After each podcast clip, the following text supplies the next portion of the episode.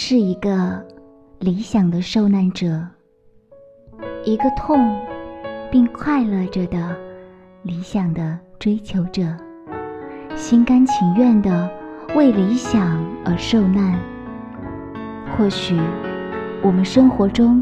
原本就有这样一些人，他们游离在大众视线之外，他们固执。又坚定的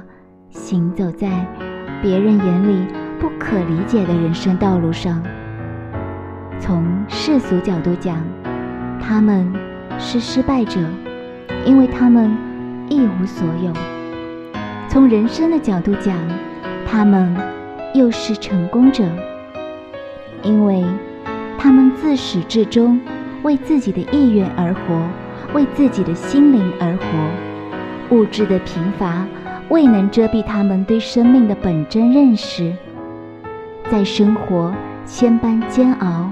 磨砺之下，他们的心灵变得锃亮如镜。我是莎莎，愿你的心